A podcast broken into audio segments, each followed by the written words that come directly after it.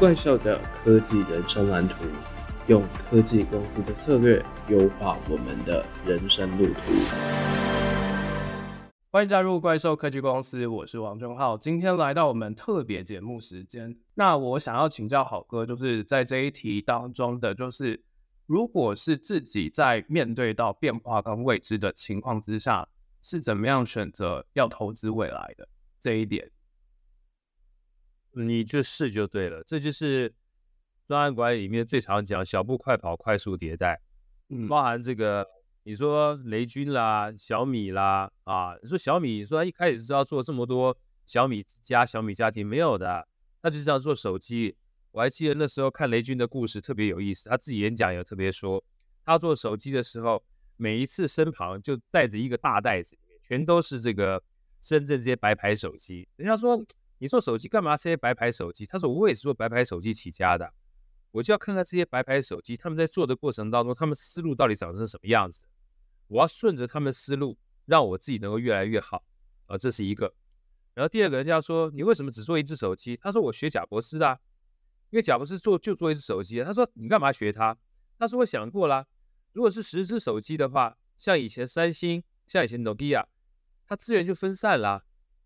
我每一次资源就做一支啊，输了我基本上还有的救啊，不做不知道，做了才知道，输得起就好。我基本上就是持续不断的试验啊，但是我不能把所有资源都丢下去之后，让我们自己内部请嘎的要死，然后一旦输了之后，我就没有起身的机会、翻身的机会了。然后包含腾讯，腾讯也是一样，很多人说腾讯你好厉害，马化腾说我没有，我很厉害，我基本上一点都不厉害，我认真是必要的，可是跟我认真的一模一样人多着嘞。我是因为运气很好。第一个，我没有选择在网络泡沫之前创业。我网络泡沫之前创业，我可能就挂点了。那网络泡沫之后，我也没有离开网络泡沫很久才创业。我是刚刚好网络泡沫之后，大家都不把钱往下投资的时候，一边观望，一边又想投资的时候，我就冒出来了。然后我是在第一批的时候，人家把钱投给我。等到我把这一批我们出来的人都把钱拿走的时候，后续很厉害，再出来时候他也没钱了啊，所以运气很重要。而在做的过程当中呢，他说我很多的成功的概念也不是我说成功就成功了。我当时在做 QQ 的时候，也没想到 QQ 突然这个网络手机就出来了，最后就变了个腾讯。因为我当初所有 QQ 的架构呢，都是跟电脑相关，从来没有想到跟做手机相关的。那做了微信之后，基本上与手机相关的，我坦白讲。真正在做手机这件事情上面，要能够去取得所谓的获利的商业模式很重要。而我又不像这个网络上面，那时候一开始是商城开得很好，那在买东西过程里面的话呢，最后一路要做微支付又不是这么容易，包含微支付，我们想了半天就打不过支付宝，可到最后没想到一群工程师，张小龙的工程师。在二零零五吧，二零呃二零一四一五的时候，突然玩一玩，没多久以前呢，春节之前玩一玩，玩发红包的游戏，他们自己做了一个小程序，不是我们高层叫他们去做的，做一做是爆红，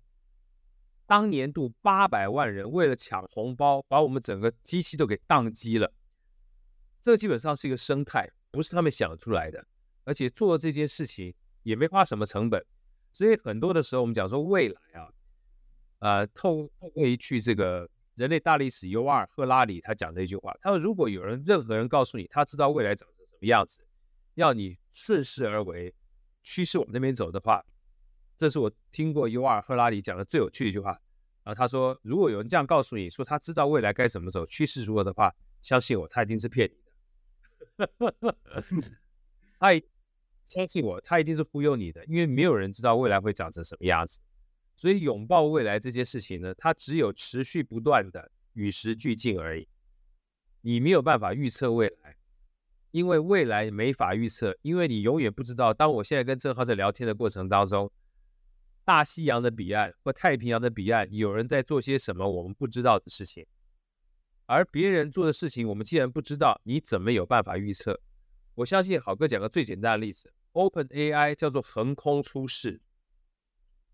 ChatGPT 一旦出来之后，让 Google 他们整个公司亮起了红灯。我想大家有可能有听过，可能没听过。Google 里面有一个红灯机制，是如果世界上有任何产生类似奇异点会危及他们公司运营的讯息出现的话，公司就会亮起红灯。在 ChatGPT 出现之前，他们公司从来没有亮过，而这个灯是 ChatGPT 出来之后才亮的。才亮的代表什么意思？但我不知道是不是以前亮过。才亮的意思就是连 Google 都不知道 OpenAI 它所推出来的这个 ChatGPT 对他们有这么大的威胁性。所以未来这件事情你无法拥抱，你只有具备一个 OpenAI 前面那个关键字 Open 叫开放的心态，持续不断的学习，没事就听一听哎，怪兽科技啊，对不对？没事就听一听好哥的好声音啊。没事，多看点书啊，各种不同的剧也可以看一看啊。你只要持续不断去吸收各种不同的资讯，你就有机会认知到有些东西你是不知道的，而这个讯息就会变成你判断跟决策的准则，如此而已。嗯，这个就呼应到好哥的这个赢在逻辑思考力当中讲的，其实就真的就是我们在拥抱这种不确定性的当中，其实就是还是来自于说我们的持续学习。像是刚刚讲到的这个 OpenAI 的事情，其实我也觉得就是非常的有趣。就是当我们在看待各种不同产业的演进的时候，其实告诉我们一件事情，就是就像 Google 这间公司好了，Google 其实它是整个我们在讲在做整个 AI 当中非常领先的公司，在过去一直以来其实都是像是大家应该都有听过所谓 AlphaGo，但是这个生成式 AI 跟过去我们认知到的 AI 到底我们要怎么样子去推进？像是现在非常多的公司，基本上就是所有的网络巨头都在使用的叫做大数据，再配上 AI 这两者之间的结合，去做各种不一样的事业。而且很重要的一点，大概现在我们更加讲求的叫做软硬整合。所以我觉得，其实在看这些趋势当中，这都是我们可以持续的去学习，然后持续的去寻找各种不一样经验的一些地方。那在我刚有想到一件事情，想要问好哥的，就是其实我们像以整个创作者来讲，好了，就是从刚刚豪哥其实讲到，不管是支付宝对战微信支付的故事，又或者是现在电商也崛起，甚至其实短影音这件事情，现在全世界都在疯短影音这件事情，其实也都是中国带出来的。那我其实蛮想知道，就是在现在这么多大公司，其实都是在做这种整合性的事情的时候。那我们有一些新创又或者是小公司的整个差异化优势，不知道郝哥大概是不管在创投当中去审各种的案子，是怎么样子去看待，是说这个它到底有没有跟大公司之间的一些差异化优势？嗯，其实这个东西哦特别有趣，就像好哥我们好声音的话，Podcast 跟怪兽科技，很难想象郝哥的好声音是放在表演艺术类。所以我们已经在表演艺术类待了快将近一年半，都是第一名，第一名，第一名。这什么意思啊？就小小公司啊，其实是很容易出头的。每次我讲这句话，大家觉得郝哥怎么可能呢？我说很简单，小公司很容易出头，就是你不要跟大公司比。大公司叫做什么都有，你只要有一件事情让别人能够记得住，而在这件事情上面呢，别人只要想到你。就是这个赛道的第一跟唯一就行了。我最常喜欢讲的这个案例啊，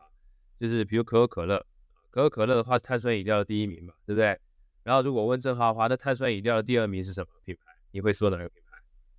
百事。百事，你看第一名、第二名说完之后，说到第三名，可能很多人就不不一样了。有人说黑松，有人说这个苹果西达，有人说各种不同的这个乱七八糟都有啊，七喜啊，这个什么都有。那如果今天我跟别人讲说，哎，好哥要去做碳酸饮料的生意的话，你会不会觉得好哥你不要这个飞蛾扑火去做碳酸饮料的生意，对不对？但是回过头来，如果今天我再问正浩，如果今天碳酸饮料我前面再加两个字，我说提神型的碳酸饮料，你会想到什么品牌？蛮牛，是吧？你看很有趣哦。当我讲到提神型的碳酸饮料，你就想到蛮牛哦。好哥也想说蛮牛。有人说运动型碳酸饮料想到什么？红牛，对不对？流行性的碳酸饮料跟运动相关，什么 Monster？你会发现，当我们再加一个提神，当我们加个运动的时候，百事可乐就不见了。不是百事可乐不见了，而是你重新定义了什么叫做这样的类型的碳酸饮料。你就在里面做第一、做唯一就好啦。啊，就像这个好哥之前跳国标舞的是在南京东路五段，然后这个上上面是跳国标舞，下面个嘉德凤梨酥，我就看奇怪，嘉德凤梨酥每次排队都一就是长长一堆人，我想说这家只卖凤梨酥吗？这么厉害吗？结果我一进去看，嘉德凤梨酥什么都卖啊，面包也卖，蛋糕也卖，老公饼、老婆饼什么都卖。可是很有趣啊，它就是一个糕饼店呢、而且我去买他的东西的时候，我发觉我最爱吃的。不是他这些什么凤梨酥啊，不是他这些什么牛轧糖，我喜欢吃他们家的是芋头派，芋头派超级好吃。可是他不会讲自己是芋头派，也不会讲叫做糕饼店，更不会告诉人家我的招牌叫做嘉德什么都卖，对不对？什么都卖你就记不住。嘉德就算再厉害，他也算是一个中小企业，他也是从卖糕饼店出来的。可是，在那个时候，一定有高人指点他，你把自己的项目集中在一个东西上面，而这个东西是还没有人说过的。然后大家觉得你好吃，你就有机会出头天。但是如果你什么都想做，别人就什么都记不住。所以这就是为什么好哥书里面特别讲的，记得越少，记得越牢。所以身为一个中小企业，你要去找的不是随大溜，你要去找的是怎么样在一个赛道里面，没有人跟你比拼，而你这个赛道人虽然很少，又回到我们刚刚讲的凯文凯利，就算是一千个人都没关系，只要这一千个人想到你就是你。想到你就是记住你，而不是想到你不知道你是谁的话，你就会出头天。这个是非常反人性的，因为通常我们一旦做事情的时候，都希望说我们在各方面都能够拼过别人。但不要忘记，我们的资源本身有限，资源本身有限的话，套一句拿破仑传讲的，拿破仑传说：“我因为人很少，所以我要在跟苏俄打仗的时候，我只能集中我所有的资源去攻击他最弱的那一点。”我只要突破它那一点，它的海岸线再怎么长，就被我给攻破了。所以这个东西呢，就是豪哥想跟大家分享的。所有中小企业它都有它的机会，就像《艺人公司》这本书里面写的是一样，你只要做你跟别人不一样，而你做的比别人好的地方就行了。这件事情越少越好，因为所有人都从小时候开始的，所有的大企业它都有小时候，你不要去跟大企业比。你做蛮牛叫做提神型的碳酸饮料，你就跟可口可乐、百事可乐区隔开来竞争了。蛮牛一开始也很小，蛮牛一开始也不大，蛮牛一开始的话比康贝特还小。现在目前的话，坦白讲，已经康贝特也是提神型碳酸饮料啊，对不对？但现在听到的基本上都蛮牛了啊。红牛呢也是一样，一开始大家也不觉得它什么样，但是红牛在我们运动人的眼里面，比如骑脚踏车来来回回就开始买红牛了，更不要说 Monster 也是一样。所以，让自己集中在一点，你比别人来得好，就算你掌握的客人数不是很多，但是不要忘记，记得越少，记得越牢。只要你在这个小赛道里面变成第一或唯一，你就有机会被看见。你只要开始被看见，持续的被看见，你就有机会从小品牌变成大品牌。嗯。这个我觉得就让我想到一个案例，就是我们在讲手机的市场当中，现在以整个手机市场来讲，很多基本上就是 Apple，然后后面基本上都是呃中国的一些公司了。但是有一间公司虽然也是中国的，但是大家比较不知道是传音这个手机的品牌，就是在非洲当中，它专注的就是这样子一个非常不一样的一个市场，也就创造了它在整个非洲市场开创出它自己的一。而我觉得从刚刚的过程当中，我觉得也反映出来一件事情，也是我刚刚又想到的是在纳瓦尔宝典当中讲到的，就是有关于我们有没有办法去运用杠杆的力量，就是跟刚刚好哥讲的一样，就是你去放大你的优点当中，其实现在我们讲求的事情叫做有没有办法去用杠杆来帮我们自己再继续赋能这件事情，我觉得也是从我们刚刚聊到的内容当中非常值得大家去思考的地方。那我从刚刚的内容听起来呢，其实我觉得从一直到现在，从过去到现在，其实我对好哥一直以来都非常佩服的事情叫做，都可以把事情讲得非常的简单。像是我们刚刚聊到的内容，基本上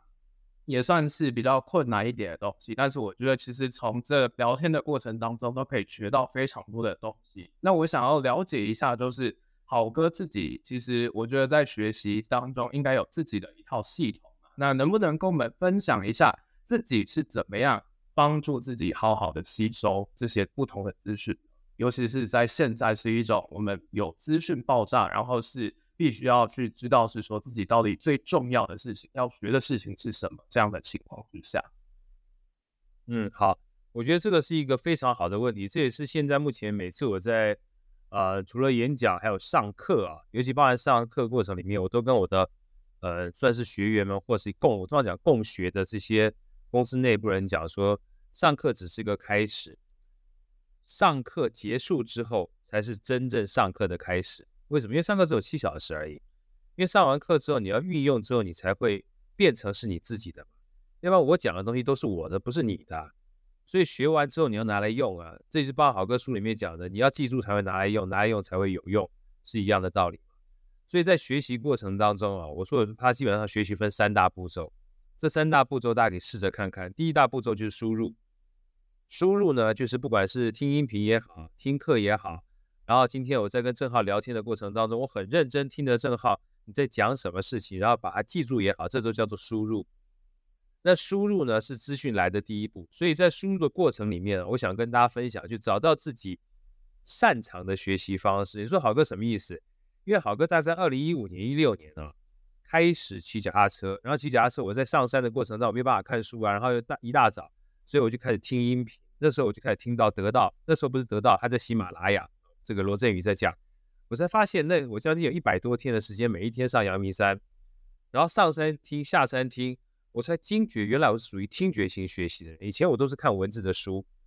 我很爱看书，但是后来发现，我听了之后几乎是过耳不忘，那不是挺好的？那如果说你喜欢看书，但是你听觉型的学习的人的话，就听的学习效率比看得来得快的话，那你就可以花更多的时间在听上面嘛。那看书、翻书这件事情，它变仪式感，就变成享受就行了。所以找到自己。适合的输入方式，这件事情很重要，所以这就是为什么我跟很多爸妈讲说，不要为难孩子，一定得看书。尤其像我女儿，后来她在看书的过程里面，他们学校老师会说，哎，这个书啊，你可以去找哪一些 YouTuber，或者是类似有线上学习的部分，有一些老师他会用线上学习的方式，把书里面内容用所谓图案或声音的方式传递给你。哇，那这个对我女儿的话就是福音了，因为她看书的话比较慢。她一听完 YouTube 的时候，她就可以 很快就吸收，所以找到自己适当的输入方式这件事情很重要。那第二个呢，就是消化。所以消化啊，就是你要试着把它做一下浓缩，因为很多东西啊，我们就希望所有都放到自己脑袋里面。什么叫所有都放到脑袋里面？就是想要贪多。那话都说了，贪多嚼不烂啊。所以不知道为什么，因为刚好这个正好看过好哥的书，我在。这个赢在逻辑思考里面讲三数法则，就是你可以看再多东西，你会试着把它浓缩成三项。就像前一段时间，我听了一个我非常喜欢的这个香氛的老师，他在跟我讲他写六七本书，然后我就说，哎，你这六七本书好像可以浓缩成三四件事情。他哪三四件？我说我现在刚想的是三件事情。那第一个，所有的香氛呢，因为你刚刚讲说气味相投，气味相投，所以香氛这件事情，它是一个拉近人与人之间关系。的很重要的媒介，第一个是关系，而第二个呢，所有的味道这件事情，其实一旦闻过之后，如果常常闻，你会存在自己记忆里面。所以某种程度上面，香氛是可以作为设定记忆的一个很重要的关键。所以有的时候，要香氛不一定是香氛，是包味道。你走到咖啡厅里面，闻到咖啡味就觉得舒服，而这个记忆呢，会带领着那个氛围，让你的情绪会有不一样的感受。所以记忆。跟设记忆、跟情绪、跟关系这三个，我觉得好像是关键字，你知道吗？后来他听完好哥的讲法之后，去跟别人在讲课的过程当中讲完这三件事情，就很多企业找他去把这件事情当成是企业内训很重要的一个关键。那我这样跟大家在分享的时候，这叫做消化。消化就是记得很少，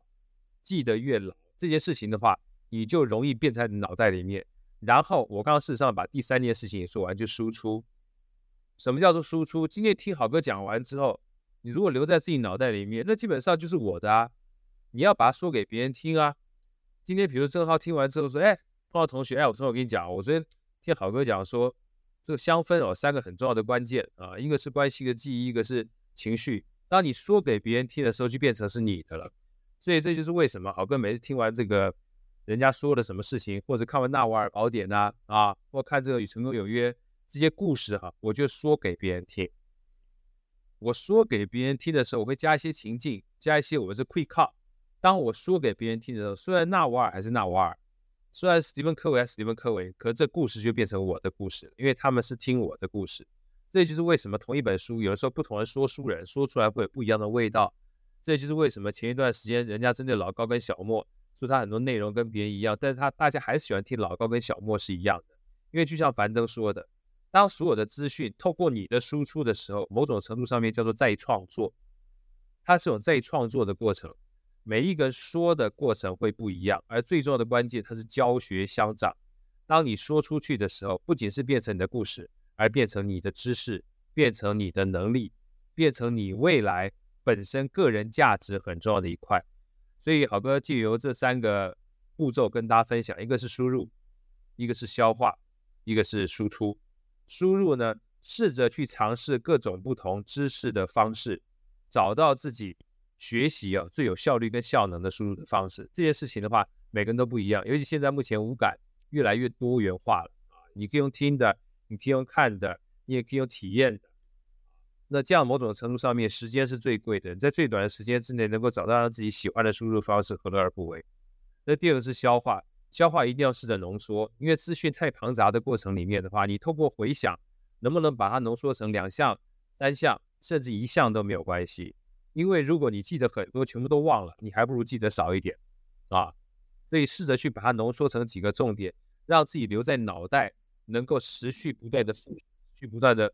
这个，就是一想就想到。就像好哥的书里也是一样，我是。可已经在逻辑思考这么大一本书，每次他找我的时候，我就要扩张边界，以终为始，行动为王，就这三件事情。而这三件事情的话，可以带动我在书里面很多内容，它就是一个衍生叫做心智图 m i mapping 的概念，这就叫做消化。消化完毕之后，千万不要吝啬烂在肚子里面，烂在肚子里面对你一点价值都没有。试着说出去，这个说呢不一定用嘴巴说，你可以写在 FB 上面，写在 IG 上面，甚至录在 Pocket 上面。甚至是基本上 YouTube 上面，然后碰到人就分享给别人，分享给别人等于是授人以花，赠人以馨香是一样的道理。你让别人芬芳，你自己也会芬芳。这就是好哥跟大家分享的，试着不同的方法输入，然后消化跟输出。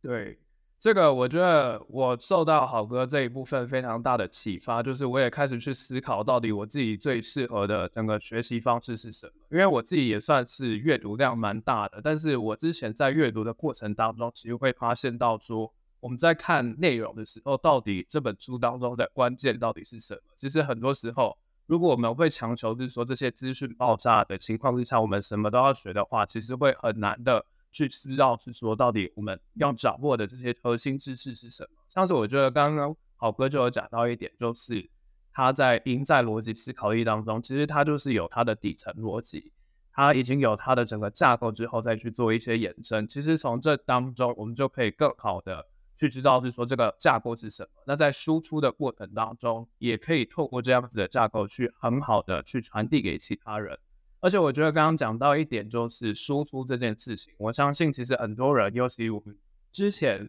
可能都花比较多的时间在于输入东西进来，就是我们会花很多时间阅读，甚至你现在在听 podcast。其实很大程度的，我们如果要让这些资讯深深的印在脑海里面，又或者是说去创造更多东西，其实就是仰赖于我们这样子不同方式的输出。这也是我刚刚在听到，我觉得非常好的一点，非常值得大家学起来，从输入到输出这样子的情境。那在最后呢，因为我们怪兽科技公司非常讲求的是有关于去了解科技趋势和科技公司他们在打造他们的策略啊，又或者是他们在去思考到各种议题上面的一些心法。那最后，我想要请好哥跟我们分享一下自己在这样子快速变化的社会当中。不知道自己在提升我们的适应力跟成长上面有什么样的一些事情是可以分享给我们听众的，帮助我们在这个社会当中不断的持续进步。嗯，我觉得其实如果认真说起来的话，呃，就两个东西就可以了。学习当然是肯定要的，但是好奇跟愿意很重要，因为所有的这个关键都在我们自己。就像我那时候遇到这个郑浩的时候。我们在聊的过程当中，因为郑浩就感受到了，因为我们是在这个录音室里面录 podcast，但是后来我知道说，哎，郑浩你在录的过程当中的话，你的一开始的设备是比好哥还更阳春，然后阳春的过程里面呢，你还会用这个所谓线上的 AI 软体去优化我们的录音的品质。那我一听到我就很好奇啊，除了你这个地方让我知道之外，后来有一天我去接受另外一个叫 Jake 陶，他在帮我录音的时候呢，他告诉我他录音的这个麦克风啊，不是像我们这种就是非常高档的麦克风，就是网络上面买的一个随身麦克风，一千多块钱。然后我看他一旦录完之后呢，音质非常好，我就立刻买这麦克风。然后买了麦克风之后呢，又有这正浩跟我讲的软体之后，有一天我去访问别人，不去拜访别人，在别人的办公室里面，我就立刻访问了他三十分钟。访问他三十分钟，就在他面前拿着麦克风访问完毕之后，用着 AI 除优化完毕之后，不到五分钟就上线了。哇，他很讶异，为什么？因为他想做 Podcast 很久了，但是想要做。跟真正做有个非常大的距离，为什么？因为通常我们觉得想要做跟真正要做有个非常大的门槛在这个地方。那套一句我这个好朋友杨世怡讲的，如果你让他这个幸福的门槛非常低的时候，他就可以立刻跨过。这个玩游戏是一模一样的道理。如果一开始玩游戏一开始破关就非常累的话，你更不会想玩的。所以好奇这件事情是触发我们想要去了解非常重要的关键，而愿意。从触发的关键呢，开始变成行动去尝试，你就开始把知道变成做到了。所以很多的东西呢，想都是问题，做都是答案。从知道到做到，然后从做到才是真知道。呃，在业配下好哥的书，你就持续不断扩张你的边界。扩张什么边界呢？从自己的能力边、知识边界到能力边界到智慧边界。我觉得某种程度上面，我们就可以看得越越高，看得越远，大概是这样子。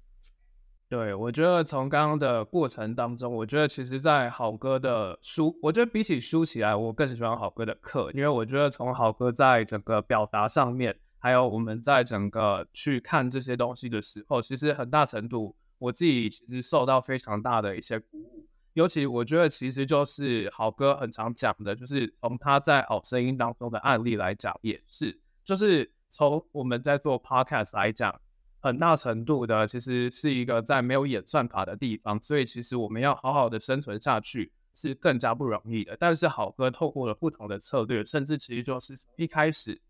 不断的先进行小规模迭代、小步快跑的方式，再进到后续不断的去演化，然后现在也透过了各种工具，像是刚刚讲到的，真的，我觉得其实现在来讲。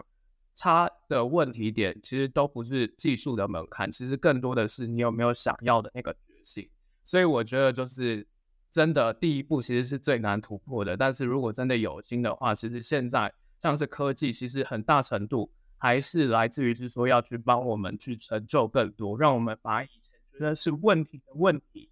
到现在的其实这些问题反而不是问题，我们可以去做更多的事情，甚至是去解决。新的问题，去想出这些问题的本质是什么？那我们人之所以要去完成这件事情的目的是什么？一个非常重要的礼物，从科技当中去带给我们的。那今天也非常谢谢好哥来跟我们聊到，从一开始的半导体，从他在金融跟创投一些的历练，一直到后续在人生上面啊，在现在活出的各种不一样的经验当中，给予我们非常宝贵的一些分享。那再次谢谢好哥。谢谢好，拜拜，拜拜，大家拜拜。这里是怪兽科技公司。这集就这样结束了，还听不过瘾吗？别忘了订阅、分享你听完的心得，还有推荐这档节目，追踪怪兽科技公司的 IG 粉砖，上面还有重点短片，赶快到怪兽科技公司 Vocus 沙龙解锁付费文章。还有还有，订阅免费的怪兽双周快报，每两周一则科技时事和两本思考书斋。社会变得再快，你还是可以拥有超强适应力，成为大神兽。